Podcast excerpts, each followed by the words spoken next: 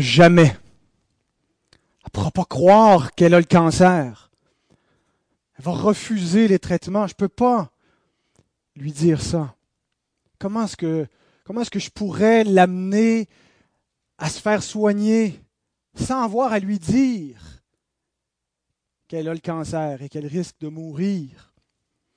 Comment est-ce que je pourrais l'amener à prendre des traitements à petite dose, subtilement, sans qu'elle s'en rende compte? Cet homme est insensé, n'est-ce pas? Il faut qu'il lui annonce la mauvaise nouvelle pour qu'elle prenne le remède, pour qu'elle suive les traitements, pour pouvoir être guérie. Eh bien, je vous suggère que parfois les chrétiens sont aussi insensés. On ne veut pas dire la mauvaise nouvelle de mort qui concerne les hommes. On voudrait seulement leur annoncer une bonne nouvelle sans avoir à leur parler d'une mauvaise nouvelle. On voudrait leur parler d'un traitement sans leur annoncer qu'ils sont atteints d'une maladie mortelle. Alors voilà de quoi nous allons traiter ce matin. De la folie, de l'offense que crée l'Évangile devant les non-croyants et de la tentation que nous avons de ne pas dire toute la vérité parce qu'on craint de son effet auprès des hommes. Alors, comment offenser respectueusement les non-croyants? C'est mon sous-titre. Je vous invite à vous lever euh, pour euh, la lecture de la parole du Seigneur tirée de la première épître de Paul aux Corinthiens, chapitre 1. Nous allons lire les versets 17 à 25. Ça marche? Oui, parfait. Ce n'est pas pour baptiser que Christ m'a envoyé, c'est pour annoncer l'Évangile. Et cela sans la sagesse du langage, afin que la croix de Christ ne soit pas rendue vaine. Car la prédication de la croix est une folie pour ceux qui périssent. Mais pour nous qui sommes sauvés, elle est une puissance de Dieu. Aussi est-il écrit, je détruirai la sagesse des sages et j'anéantirai l'intelligence des intelligents. Où est le sage? Où est le scribe? Où est le disputeur de ce siècle? Dieu n'a-t-il pas convaincu de folie la sagesse du monde? Car puisque le monde, avec sa sagesse, n'a point connu Dieu, dans la sagesse de Dieu, il a plu à Dieu de sauver les croyants par la folie de la prédication. Les Juifs demandent des miracles et les Grecs cherchent la sagesse. Nous, nous prêchons Christ crucifié, scandale pour les Juifs et folie pour les païens, mais puissance de Dieu et sagesse de Dieu pour ceux qui sont appelés, tant juifs que grecs. Car la folie de Dieu est plus sage que les hommes et la faiblesse de Dieu est plus forte que les hommes. Amen. Seigneur, notre Dieu, nous voulons te remercier du fond de notre âme pour ta parole vivante par laquelle tu nous as régénérés. L'Écriture dit que nous avons été régénérés par une semence incorruptible, par la parole vivante et permanente de Dieu. Seigneur, nous avons entendu cet évangile que toi-même tu as annoncé dans la parole. Et ton Saint-Esprit a convaincu nos cœurs, nous a conduit à la repentance et à la vie nouvelle parce que cet évangile, c'est ta puissance qui a transformé notre vie. Et tu nous as donné la vie éternelle par Jésus-Christ, notre Sauveur. Et nous te prions ce matin de bénir encore ta parole, qu'elle puisse agir puissamment dans notre intelligence qui est encore affectée par notre propre péché, par notre finitude, par toutes les fausses conceptions, les fausses croyances dans le monde dans lequel nous sommes. Nous te prions que nous puissions voir resplendir clairement l'évangile de ta grâce, être édifiés, agis par ton esprit. Et Seigneur, que ceux qui n'ont pas encore cru comme il faut croire en Christ, que ceux qui sont encore aveugles et morts dans leurs péchés, puissent par le moyen de la prédication de ton évangile être sauvés. Et c'est dans le nom de Jésus que nous te prions. Amen. Je vais vous rasseoir.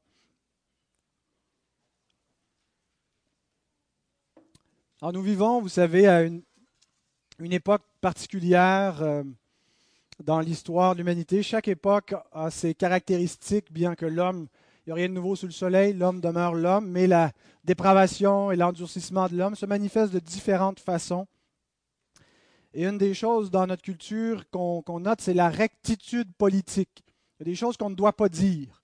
Il y a des propos qui ne doivent pas être affirmés parce qu'ils peuvent offenser des gens. Et on peut même poursuivre des personnes à cause de leurs paroles.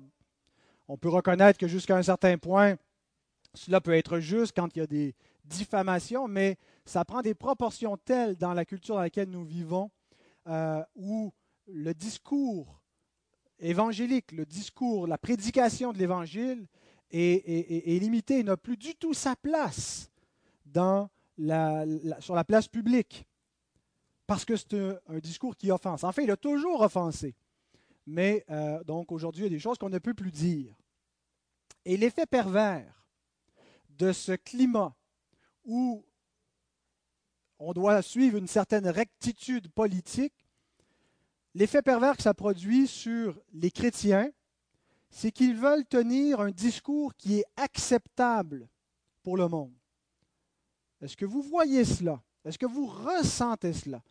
Est-ce que vous ressentez même cette pression et cette tentation sur vous-même de tenir des propos qui n'offenseront pas le monde? Une espèce de prudence qui peut devenir malsaine parce qu'on on sait qu'on ne dit pas la vérité ou qu'on ne dit pas toute la vérité. Et donc, l'Église tombe, certaines églises tombent carrément dans cette rectitude politique et veulent tenir un discours qui sera agréable pour les hommes, qui n'offensera pas les non-croyants. Mais j'aimerais vous suggérer ce matin qu'un évangile qui est acceptable pour des personnes non régénérées est un faux évangile un évangile qui n'offense pas le pécheur n'est pas le véritable évangile du Christ. Et ça va être le point euh, sur lequel je vais insister ce matin, mon premier point, mais qui est le plus long. Un évangile qui ne scandalise pas est un faux évangile. Et nous allons voir qu'est-ce que le scandale de l'évangile, qu'est-ce que la folie de l'évangile. Pour rendre acceptable l'évangile, ce que certaines églises font, c'est d'insister uniquement sur la bonne nouvelle, uniquement parler de l'amour de Dieu, de défendre l'existence de Dieu et de parler de choses positives seulement. On cherche aussi d'autres moyens concrets pour attirer des gens à l'Église, d'orienter le culte non plus pour édifier les croyants, mais pour interpeller les non-croyants. Alors que le culte est donné pour l'édification, on l'utilise pour l'évangélisation. Et donc, on trouve des moyens qui vont attirer les non-croyants au culte. Et donc, ce qu'ils peuvent accepter devient le standard par lequel on adore Dieu. On change la musique, on prend une musique qui est plus culturellement euh, euh, agréable et, qui euh, une ambiance. On essaie de, créer une ambiance qui va plaire aux hommes. On va aussi essayer de montrer que nous sommes préoccupés vraiment par les choses terrestres, hein, des préoccupations sociales. Et je ne dis pas que ces préoccupations ne devraient avoir aucune place, mais lorsque les préoccupations terrestres d'égalité ou d'être une Église verte euh, deviennent plus importantes que les préoccupations d'éternité et des questions plus fondamentales que les problèmes sociologiques, la question du péché de l'homme, lorsqu'elle est éclipsée, et qu'on apporte d'autres solutions que l'évangile véritable et qu'on tombe dans l'évangile de la libération et des choses de cette nature-là, en fait, ce sont tous des moyens parce qu'on sait qu'il y a quelque chose qui offense l'homme dans le véritable évangile et on essaie donc d'éviter. Mais par-dessus tout, on veut retirer ce qui est offensant, ce qui est gênant dans le discours de la parole de Dieu et on veut accommoder la culture dans laquelle nous vivons. Et je note qu'il y a deux façons d'accommoder les oreilles euh, de, notre société. Une façon, c'est en gardant le silence sur ce qui est offensant. On ne, on ne nie pas les doctrines de la parole de Dieu qui offensent là, mais on fait simplement les laisser de côté. On n'en parle pas. On attend que les gens les découvrent par eux-mêmes en espérant que le Saint-Esprit va les convaincre qu'on n'aura pas besoin de leur en parler, qu'ils viendront à ces convictions par eux-mêmes. Mais d'autres vont plus loin. Ils font plus que simplement taire ce qui est dérangeant dans la parole de Dieu.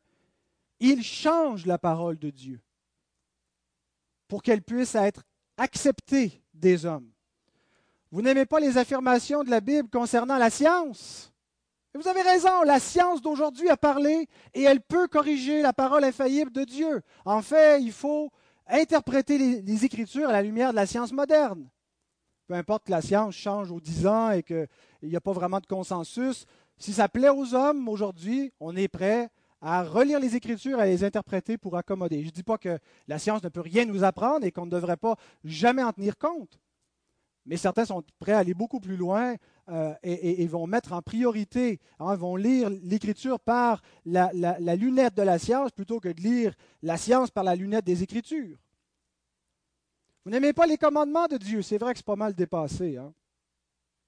Quand même au 21e siècle, il y a des choses euh, qui ne euh, sont pas trop de mode de nos jours. Et bon, les commandements, c'était bon pour l'ancienne alliance ou c'était bon dans un contexte. Vous n'aimez pas ce que Dieu dit concernant la femme. C'est vrai que la Bible est pas mal misogyne, mais on n'a pas vraiment bien compris Paul dans son contexte. Paul était en fin de compte un féministe, mais on, l'a juste mal compris. C'était l'Église qui est misogyne et qui a mal interprété ce que Paul écrit. Vous n'aimez pas ce que la Bible dit concernant la sexualité? Vous pouvez vivre comme vous voulez. La Bible ne condamne pas les pratiques sexuelles.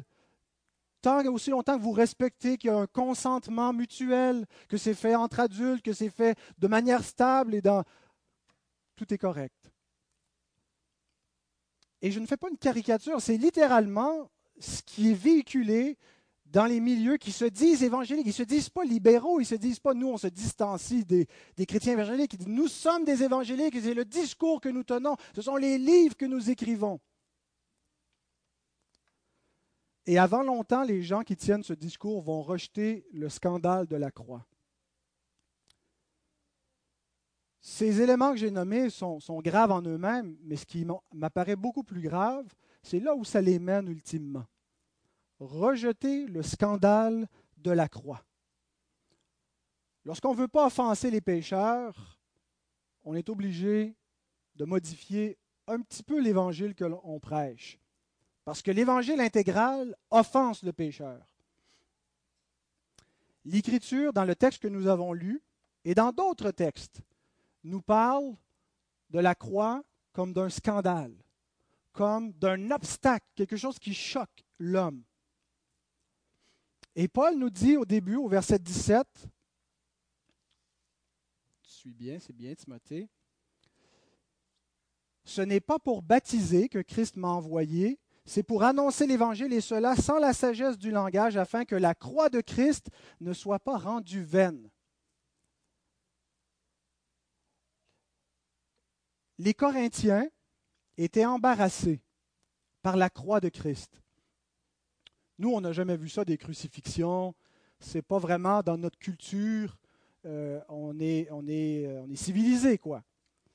Euh, mais donc, la croix, pour nous, peut avoir quelque chose de bucolique, de... mais dans la culture du premier siècle, c'était quelque chose de répugnant qui avait rien de beau, qui avait rien d'attrayant. Et donc, pour les Corinthiens qui vivent dans la culture gréco-romaine où il y a des gens qui ont. Ah, il, y a, la culture de l'époque, il y a les grands discours philosophiques et les choses qui valorisent. Ils essayaient d'embellir le discours de l'Évangile dans un langage qui pourrait être acceptable pour leurs contemporains. Le dire dans des mots qui veulent rien dire et qui enlèvent la clarté du message, qui le noie dans un faux message. Et Paul dit, quand vous faites ça pour essayer de rendre l'Évangile plus attrayant pour le monde dans lequel vous vivez, en voulant enlever le scandale de la croix, qu'est-ce que vous faites? Vous rendez la croix vaine. Le mot hein, kenoo, vidé de sa puissance. Le kénos, comme dans Glagel, que vous allez pouvoir lire bientôt, que Liliane a publié. Le kénos, hein, il y a un vide, et donc on enlève la puissance de l'Évangile quand on veut améliorer le message de l'Évangile. Paul nous parle ailleurs dans 2 Timothée 3.5 d'hommes qui, ayant l'apparence de la piété, mais reniant ce qui en fait la force. Il y a beaucoup de gens qui gardent cette apparence extérieure de la piété, qui conservent le langage évangélique, qui continuent de pratiquer le culte dominical et ainsi de suite, mais qui ont renié la puissance de la piété, qui ont renié le véritable évangile. Ils ont gardé les dehors, ils ont gardé l'apparence de la piété, mais ils ont rejeté le cœur. Renier le scandale de la croix, c'est renier la puissance de Dieu. Alors, qu'est-ce qui est scandaleux dans la croix? Le mot scandalon, scandalon en grec, peut avoir différents sens. Le mot peut être utilisé pour parler d'un piège. Un scandalon, c'est donc un piège dans lequel euh, on peut prendre un animal. Mais le mot est aussi utilisé de manière figurative, et c'est le cas ici. Un scandalon, c'est quelque chose qui suscite la révulsion, quelque chose qui repousse, pas quelque chose qui attire, quelque chose qui offense et qui peut susciter la colère. Et on voit plusieurs exemples dans le Nouveau Testament où lorsque l'Évangile est prêché intégralement, c'est effectivement ce qui se passe. Il repousse, il suscite la colère, l'opposition. Il y a quelque chose dans l'homme naturel qui est offensé par la croix. Et j'aimerais aller plus loin. J'aimerais dire qu'il y a quelque chose en nous, parce qu'il reste quelque chose de l'homme naturel il reste quelque chose de l'affection naturelle de la chair, de l'attachement naturel au péché. Il y a quelque chose de la croix qui nous scandalise même après avoir été régénéré, mais encore plus pour celui qui est mort dans son péché. Regardez ce qui se passe lorsque Étienne, dans Acte, acte 7, prêche l'Évangile. Tout le chapitre d'Acte 7, donc, c'est le discours d'Étienne devant les chefs religieux qui proclament intégralement l'Évangile. Vers la fin du chapitre, nous lisons ceci. Acte 7, 51 à 60. Hommes au cou raide. Il ne s'est pas des accommodés. Il leur dit ce qu'ils sont. Vous êtes des pécheurs endurcis, incirconcis de cœur et d'oreille. Vous êtes morts dans vos péchés. Vous vous opposez toujours au Saint-Esprit. Ce que vos pères ont été, vous l'êtes aussi. Lequel des prophètes vos pères n'ont-ils pas persécuté? Ils ont tué ceux qui annonçaient d'avance la venue du juste, que vous avez livré maintenant et dont vous avez été les meurtriers. Vous qui avez reçu la loi d'après les commandements d'anges et qui ne l'avez point gardée, vous êtes des transgresseurs de la loi de Dieu. En entendant ces paroles, ils étaient furieux dans leur cœur et il grinçait des dents contre lui.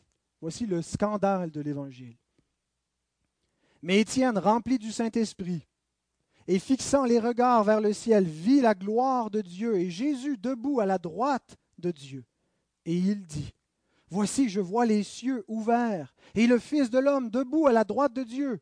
Ils poussèrent alors de grands cris, en se, bouchant les oreilles, et ils se précipitèrent tous ensemble sur lui, le traînèrent hors de la ville et le lapidèrent. Les témoins déposèrent leurs vêtements aux pieds d'un jeune homme nommé Saul, celui qui nous écrit le texte de ce matin. Et il lapidait Étienne, qui priait et disait, Seigneur Jésus, reçois mon esprit. Puis s'étant mis à genoux, il s'écria d'une voix forte, Seigneur, ne leur impute pas ce péché. Et après ces paroles, il s'endormit.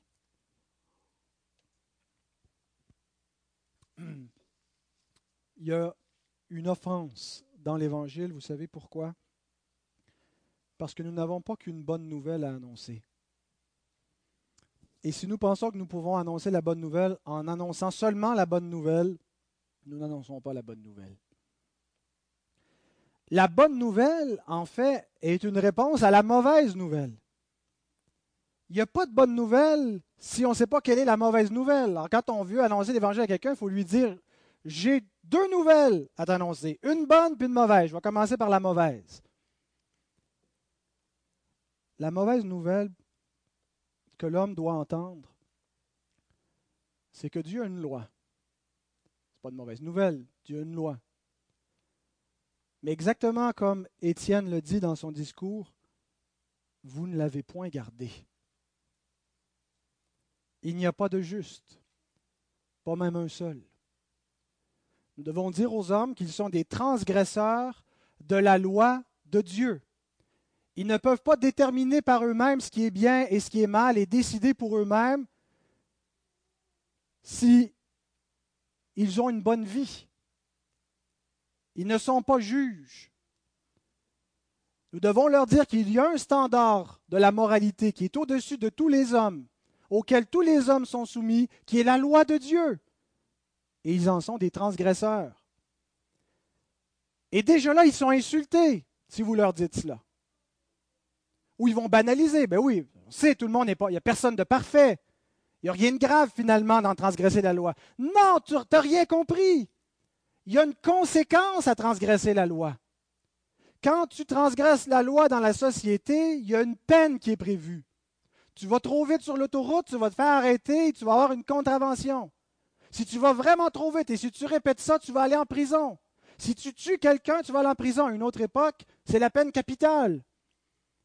Lorsque la justice est transgressée, il y a un principe de la justice universelle qui nécessite qu'il y ait une rétribution, qu'il y ait une punition. Dites aux hommes qui méritent la mort devant Dieu. C'est pas banal. Tu n'as pas juste pas été parfait, mais il n'y a personne de parfait t'as offensé le Dieu vivant et tu mérites de mourir, d'être séparé éternellement d'avec lui. Tu ne réalises pas la gravité de ta faute. Et il y a une seule solution pour toi. C'est la croix de Christ. C'est la mort du Sauveur. Jésus a été maudit. Il a payé la colère de Dieu. Ce qu'il a subi, c'est ce que tu mérites.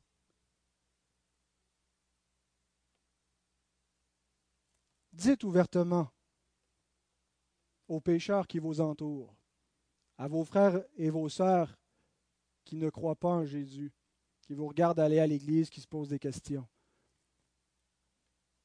à vos enfants peut-être, à vos parents, à vos amis autour de vous qui ne connaissent pas cet évangile. Dites-leur qu'ils ont besoin du Christ crucifié. Et voyez ce qui se passe. Dites-leur ouvertement, pas juste parler des généralités concernant Dieu, un Dieu qui n'a pas de nom, qui n'a pas de... Parlez-leur du Dieu qui s'est révélé en Christ et annoncez-leur complètement la bonne nouvelle, avec tout ce qu'elle concerne, qu'ils ont besoin du Christ parce qu'ils adorent de faux dieux, le Dieu qu'ils se sont fait selon l'imagination de leur pensée, le Dieu de... de, peu importe si ce n'est pas le Dieu des Écritures, c'est un faux Dieu. Ils sont idolâtres. Et ils prennent plaisir à des choses que Dieu trouve abominables. Ce n'est pas tout ce qu'ils font qui est abominable, mais il y a certainement des choses qu'ils aiment, qu'ils vénèrent, dans lesquelles ils prennent plaisir, qui est abominable pour Dieu. Dieu n'accepte pas leur vie. Elle ne peut pas leur plaire. Il n'y a aucune façon. Devant Dieu, nous sommes adultères, meurtriers, nous sommes pleins de méchanceté, nous sommes dignes de mort. C'est pas comme ça qu'on parle aux hommes, n'est-ce pas? On n'ose pas. Mais si nous leur disons tout cela, il n'y a aucune façon, à moins que le Saint-Esprit convainc leur cœur de péché et les amène à la repentance, il n'y a aucune façon qu'ils puissent accepter ce discours. S'ils acceptent notre discours sans se convertir, c'est parce qu'on ne leur a pas dit toute la vérité. C'est parce qu'on les a ménagés, on les a accommodés, on n'a pas voulu les offenser. Et vous pouvez leur parler avec autant de douceur que vous voulez, parler de manière inclusive, dire c'est ton nous, c'est pas juste toi, c'est moi aussi, je suis aussi pourri que toi. Leur parler avec un sourire. ils ne peuvent pas accepter ce message parce que ça les condamne. S'ils l'acceptent, c'est parce qu'ils acceptent en même temps la bonne nouvelle. C'est parce qu'ils comprennent l'Évangile.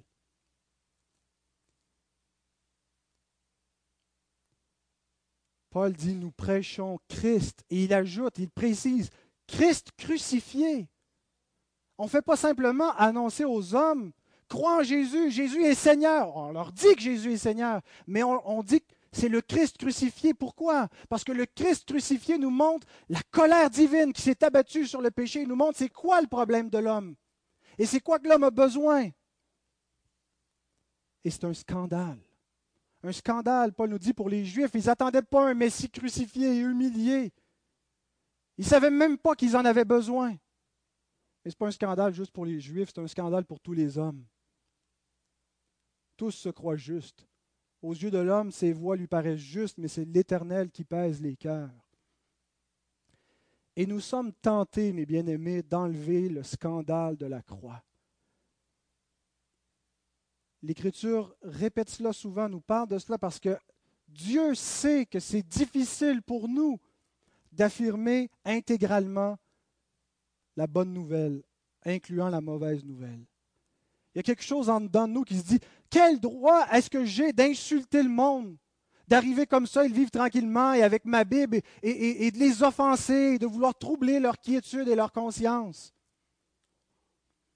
Et on aimerait trouver une façon d'attirer plus de monde, un message qui soit moins dérangeant. Et vous savez, ça marche. Un message qui est moins dérangeant risque d'attirer plus de gens. Il y a beaucoup plus de personnes à l'église de Joel Osteen que dans la plupart des églises qui prêchent fidèlement l'Évangile parce qu'ils les flattent. Ils ont la démangeaison d'entendre des choses agréables. Ils veulent entendre l'Évangile de l'estime de soi. Pas l'Évangile de la croix, pas l'Évangile du Christ crucifié.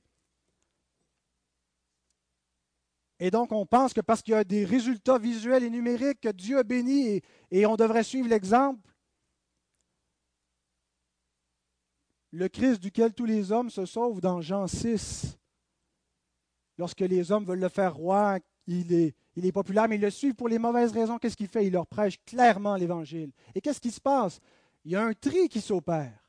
Plusieurs de ceux qui le suivaient jusque-là n'allèrent plus avec lui quand ils entendent dire Vous devez manger ma chair et boire mon sang. Ils ne comprenaient pas ces paroles, ils étaient scandalisés par ces paroles. Et il se tourne vers les disciples, vers les apôtres les plus intimes. Voulez-vous vous en aller, vous aussi Et Pierre dit, vers qui irions-nous? Tu as les paroles de la vie éternelle. Ceux qui sont appelés par Dieu viendront lorsque l'Évangile est prêché clairement.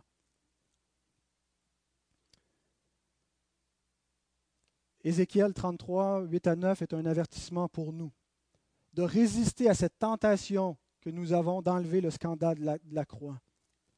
Quand je dis au méchant, méchant, tu mourras, si tu ne parles pas pour détourner le méchant de sa voix, ce méchant mourra dans son iniquité, et je te redemanderai de son sang, je te redemanderai son sang.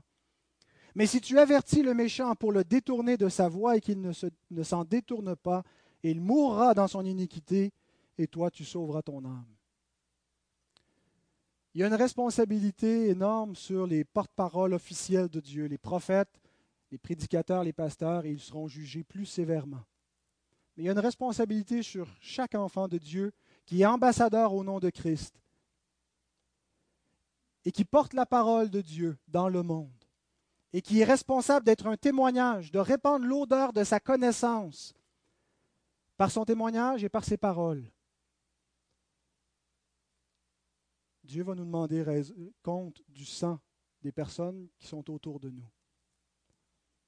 Et il y a un problème avec une Église qui laisse tranquillement les perdus aller sur le chemin de l'enfer. Une Église qui a l'impression que ça serait plus grave de déranger, de scandaliser des pécheurs, de les offenser, que de les laisser aller en enfer. Il y a quelque chose en nous hein, qui, banalise la gravité de ce qui se passe. Croyons-nous véritablement cet évangile? Croyons-nous véritablement la, la destinée éternelle qui attend les hommes après cette vie pour les accommoder comme nous le faisons? J'ai vu l'autre fois sur YouTube un, un, prédicateur de rue, Todd Frill, qui est un homme très intéressant, qui prêche l'Évangile très clairement. Et euh, donc, il faisait son ministère dans la rue, il annonçait l'Évangile. Un Évangile qui offense. Et c'était filmé, il faisait un atelier comme avec les gens, dire venez, il venait au micro, puis euh, il, interagissait avec eux, puis il questionnait pourquoi ils sont pécheurs, ils ont besoin de la repentance. Puis il y a des gens qui étaient choqués, qui faisaient bouh, puis dont une femme, une qui, se disait chrétienne, qui était là, puis disait, vous comprenez pas, vous leur parlez pas de l'amour, vous leur parlez de la colère de Dieu, et puis elle était dérangée. Alors il la fait venir. Il commence à discuter avec elle. Qu'est-ce qui attend ces gens? Est-ce que l'enfer est véritable? Oui, mais ce n'est pas la bonne façon que vous faites. Il faut être ami avec ces gens-là. Mais je ne peux pas être ami avec tous les passants qui passent, mais je peux leur prêcher. Je peux leur annoncer la vérité. Ça, j'ai le temps de le faire, mais je n'ai pas le temps d'établir des relations. Oui, il faut avoir un beau témoignage, mais vous, vous ne voulez pas dire toute la vérité. Et vous, pensez que vous les aimez parce que vous les accommodez, parce que dans notre culture, aimer les gens, c'est ne pas les déranger, c'est être complaisant. C'est de la foutaise, c'est pas de l'amour, ça. C'est avoir peur des hommes. C'est la crainte de l'homme, la crainte de la culture dans laquelle nous vivons. Que Dieu nous en délivre, que le Seigneur nous donne le courage de dire les choses, de parler avec vérité et d'aimer les hommes véritablement en considérant leur sort éternel. Non seulement l'Évangile est, est une offense, nous dit Paul, mais il nous dit aussi qu'il est une folie. C'est le mot moria, et il veut dire quelque chose que les gens trouvent stupide, faible, contraire à la sagesse, contraire à ce qui est beau et ce qui est noble contraire à ce qui est culturellement valorisé. Un Messie crucifié. Pas un Messie noble, pas un Messie puissant. Un esclave réduit à l'abjection. Même pas la mort digne d'un citoyen romain, il y a la mort d'un esclave, d'un barbare. Et Paul sait que les Corinthiens trouvent difficile de porter cet opprobre au milieu des gens de leur génération. Et qu'ils ont honte de cet évangile devant la sagesse du monde, devant les grands discours des philosophes grecs, des épicuriens et ainsi de suite. Et Paul fait souvent référence à ce rapport entre l'évangile et la honte. L'évangile qui est une gloire, qui est la puissance de Dieu, qui est la sagesse de Dieu, mais qui est perçue comme étant tout le contraire vis-à-vis des hommes. Et il exploite cette espèce de contraste. Romains 1, verset 16. Je n'ai point honte de l'Évangile, parce que c'est une puissance. La puissance de Dieu pour le salut de quiconque croit. Ce n'est pas juste des mots, les épicuriens vous racontent des histoires, ce sont des sophistes, ils ont des grands mots, mais aucune puissance dans leur discours. L'Évangile change radicalement un pécheur qui était mort et en fait une créature vivante, transforme sa vie et lui donne la vie éternelle. Galates 6, verset 14, pour ce qui me concerne, loin de moi la pensée de me glorifier d'autre chose que de la croix de notre Seigneur Jésus-Christ, par qui le monde est crucifié pour moi, comme je le suis pour le monde. C'est une gloire la croix. Les hommes rient de la croix, ils l'insultent, ils la méprisent. C'est une gloire pour nous. 2 Timothée 1, verset 8, N'aie donc point honte du témoignage à rendre à notre Seigneur, ni de moi son prisonnier, mais souffre pourquoi elle souffre? Parce qu'il y a une souffrance pour porter cette croix qui est un scandale qui offense les gens.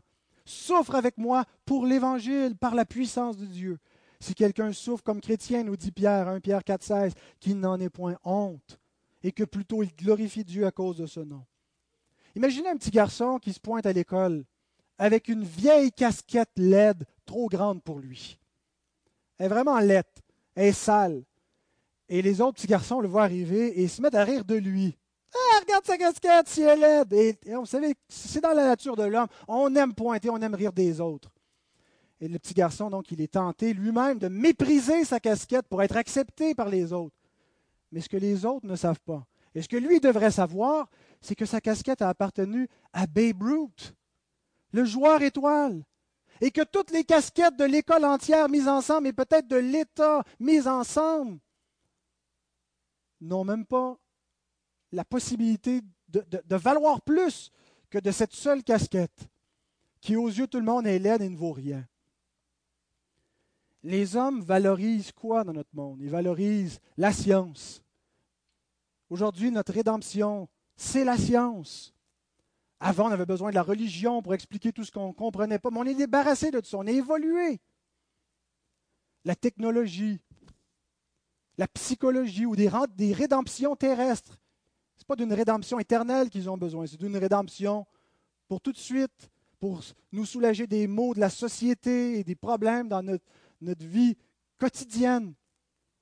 Ils ont besoin d'une spiritualité qui vont se composer avec des choses qui leur plaisent. Et voilà ce qu'ils valorisent, voilà ce qui est beau pour eux. Et ils méprisent l'Évangile. Ils ne voient pas la beauté, la gloire, l'amour de Dieu qui est révélé, la justice de Dieu, la sagesse. Ils ne comprennent pas que tous les mystères de la science, la, force de Dieu nous est révélée là, que c'est dans cet évangile que Dieu s'est montré à nous. Dès le début de la Genèse, le proto-évangile dans Genèse 3.15, dès la chute, c'est l'évangile qui est la gloire de Dieu d'un bout à l'autre, mais un évangile qui est caché, qui est voilé, les hommes sont aveugles et on doit recevoir des yeux pour voir, des oreilles pour entendre. Autrement, tout se passe en parabole, on ne comprend pas. Le cœur reste endurci et on méprise cet évangile et on, pense que les gloires passagères qui ne sont que des vidanges sont la véritable gloire. 1 Corinthiens 1, 18. L'évangile est une puissance de Dieu. Aussi est-il écrit, je détruirai la sagesse des sages, j'anéantirai l'intelligence des intelligents au jour du jugement, les hommes réaliseront la, vanité, la faiblesse des choses dans lesquelles ils ont mis leur gloire et dont on aura peut-être refusé de les en détourner. Où est le sage? Où est le scribe? Où est le disputeur de ce siècle? Dieu n'a-t-il pas convaincu de folie la sagesse du monde? Car puisque le monde, avec sa sagesse, n'a point connu Dieu, dans la sagesse de Dieu, il a plu à Dieu de sauver les croyants par la folie de la prédication. Ce que le monde valorise est vain, et ce que le monde méprise est tout. Paul continue dans ce même paragraphe, la folie de Dieu est plus sage que les hommes. Ce que, les hommes voient comme folie, en fait, c'est la sagesse de Dieu, la faiblesse de Dieu. Le Christ crucifié est plus fort que les hommes, c'est la force de Dieu. Or, c'est par lui, par cet évangile, par Christ, que vous êtes en Jésus-Christ, lequel, de par Dieu, a été fait pour nous sagesse, justice et sanctification et rédemption, afin, comme il est écrit, que celui qui se glorifie se glorifie dans le Seigneur. Nous n'avons d'autre, d'autre gloire que celle qui nous est donnée en Jésus-Christ dans cet évangile.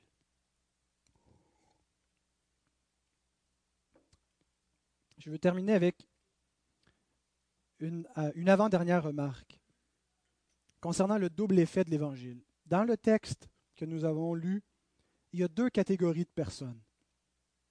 Ceux qui périssent et ceux qui sont sauvés. Et l'Évangile est efficace pour les deux, mais de deux façons différentes. Remarquez le contraste au verset 18. Il nous dit, Car la prédication de la croix est une folie pour ceux qui périssent. Elle produit un effet, la prédication de la croix. Peut-être pas l'effet que nous espérons, mais un effet néanmoins. Mais pour nous qui sommes sauvés, elle est une puissance de Dieu. Et le contraste est très très fort. On peut mettre la prochaine, Timothée.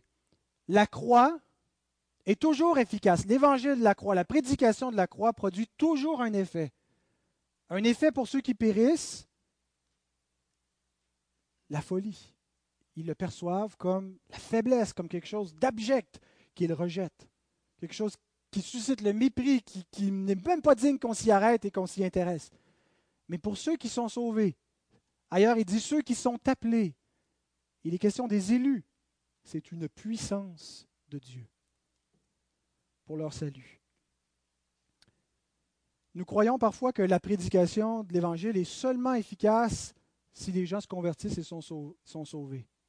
Quand Paul prêche à Athènes, sa prédication est efficace pour tous ceux qui l'entendent. Pourtant, la majorité de ceux qui l'ont entendu sont partis en riant. résurrection d'entre les morts. Quel discours stupide! Mais la prédication a été efficace. Et pour d'autres, se sont attachés à lui. C'est ce que Isaïe nous fait comprendre au chapitre 55. Lorsqu'il déclare, lorsque l'Éternel dit il en est ainsi de la parole qui sort de ma bouche. Elle produit toujours l'effet pourquoi je l'ai envoyée. Elle ne revient pas à moi sans avoir accompli toute ma volonté. Mais ce n'est pas toujours le même effet. Et Paul reprend ce même contraste dans sa deuxième épître aux Corinthiens. Il revient sur les mêmes choses. 2 Corinthiens 2, 14 à 17. Il dit Grâce soit rendue à Dieu qui nous fait toujours triompher en Christ et qui répand par nous en tout lieu l'odeur de sa connaissance. Nous sommes en effet pour Dieu la bonne odeur de Christ. Les croyants doivent répandre l'odeur de Christ. Parmi ceux qui sont sauvés et parmi ceux qui périssent, deux catégories de personnes. Aux uns, une odeur de mort donnant la mort aux autres une odeur de vie donnant la vie. Le double effet de l'évangile de la croix. Et qui est suffisant pour ces choses? Car nous ne falsifions point la parole de Dieu comme font plusieurs. Paul dit ici, il y a quelque chose ici qui, nous surpasse. L'œuvre de Dieu se fait malgré nous lorsque nous vivons fidèlement et que nous répandons l'odeur de sa connaissance, mais elle produit une odeur de vie, une odeur de mort. Qui est suffisant pour cela? Il y a quelque chose qui, qui nous trouble dans cet effet, ce double effet de la parole. Il y a une tentation de falsifier la parole de Dieu, de l'ajuster pour lui faire produire l'effet que nous voudrions qu'elle ait, d'accommoder la culture, de changer le message de l'Évangile, d'enlever le scandale de la croix. Mais Paul dit, nous ne falsifions point la parole de Dieu comme font plusieurs, mais c'est avec sincérité.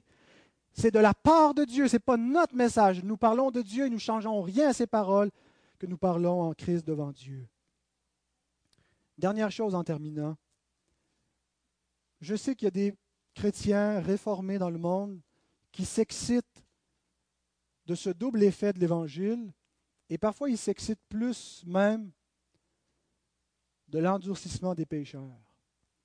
Il y, a, quelque chose de libérateur de réaliser que ce n'est pas, sur nous que dépend la puissance de l'Évangile. Nous semons et l'effet appartient à Dieu et la parole va endurcir certains et va en sauver d'autres.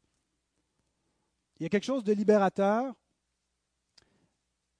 mais je, sais qu'il y en a qui vont, plus loin et qui cherchent délibérément la controverse et à insulter. Ah, on connaît ces, ces églises, les Westboro Baptist Church, qui vont dans les enterrements de militaires avec des pancartes et dire que s'il y a des militaires qui sont morts, c'est parce que Dieu déteste les États-Unis, parce que les États-Unis acceptent l'homosexualité et, ils sont vraiment, euh, ils ont un discours réellement haineux. Et eux, ils commettent une erreur grave par rapport à l'amour. Nous ne devons pas chercher délibérément à entrer dans la controverse, à choquer, à insulter les gens inutilement.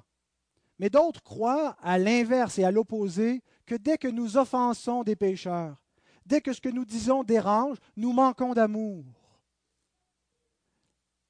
Et eux commettent une grave erreur par rapport à la vérité de l'Évangile. L'Évangile doit être annoncé avec humilité, avec amour et avec vérité. Nous ne devons absolument rien compromettre de l'intégrité du message, ne pas négocier la vérité, mais nous devons l'annoncer exactement comme notre Seigneur l'a annoncé, comme les apôtres l'ont annoncé, avec compassion pour les pécheurs, non pas avec la haine du pécheur, puis endurcissez-vous et brûlez en enfer. Ce n'est pas la disposition de cœur qui devrait nous animer. Le sous-titre de mon message était Offenser respectueusement les non-croyants.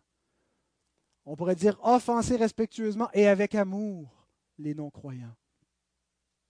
Paul nous dit, dernière citation, Je t'en conjure devant Dieu devant Jésus-Christ qui doit juger les vivants et les morts, et au nom de son apparition et de son royaume, prêche la parole. Voyez comment c'est solennel, ce n'est pas banal. Ça ne fait pas juste partie de l'ensemble des, des, milliers de tâches que l'Église et que le pasteur devrait faire. C'est central. Au nom de son avènement, je, pense qu'il n'y a pas d'exhortation plus solennelle qui est faite, en tout cas pas au pasteur, dans la parole de Dieu.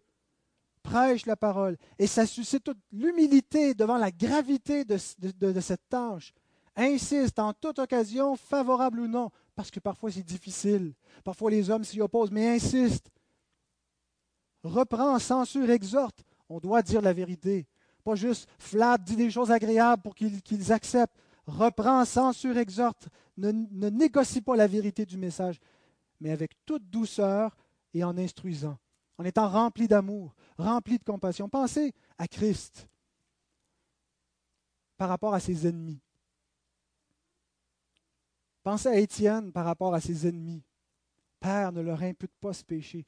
Il y a des psaumes d'imprécation qui sont des psaumes messianiques. Psaume 69, où on lit Ils mettent du, fiel dans ma nourriture, euh, du, poison dans ma nourriture, ils me donnent du vinaigre pour m'abreuver. Ça parle du Christ qui est en croix et, de ses ennemis qui sont là et qui rient, qui, le méprisent, des chefs religieux.